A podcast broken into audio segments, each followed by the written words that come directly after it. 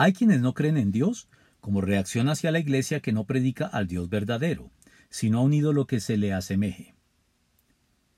El segundo de los mandamientos del Decálogo, uno de los más extensos de todos, es el que prohíbe levantar imágenes, no sólo de ídolos o dioses falsos, sino incluso del Dios verdadero, a quien no podemos ni debemos representar entonces por medio de imágenes que vayan más allá de una intención artística, didáctica o simbólica, y que terminen de esta manera promoviendo peligrosas veneraciones que rayen o incurran de lleno en la adoración debida únicamente a Dios, la cual debe llevarse a cabo en espíritu y en verdad, y no mediante imágenes.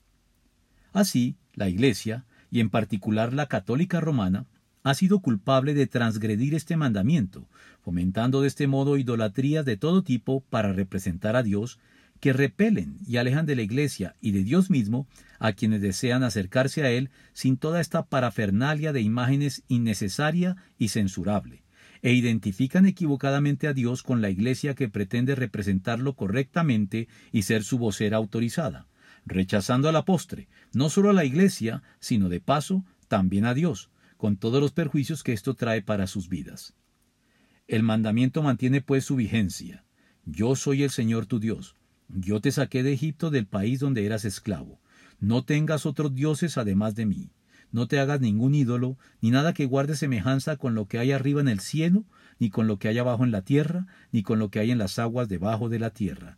No te inclines delante de ellos ni los adores. Yo, el Señor tu Dios, soy un Dios celoso. Éxodo 20 del 2 al 5.